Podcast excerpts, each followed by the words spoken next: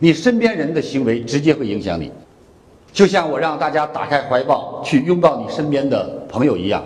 如果你身边那个人很主动的打开了双臂拥抱了你，而下一次你特别自愿的、特别舒服的去拥抱了他，然而当第一次你打开双臂，你发现他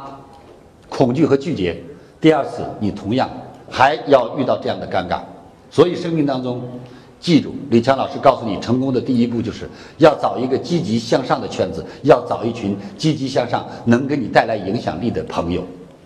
你只要跟一群贼在一起，你不用偷东西，有一天也会进派出所。原因很简单，他只要偷了东西在你家放放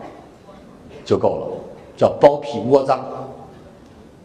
他偷了东西，告诉你，只要你没报案，你也得去蹲几天，因为很简单，你包庇。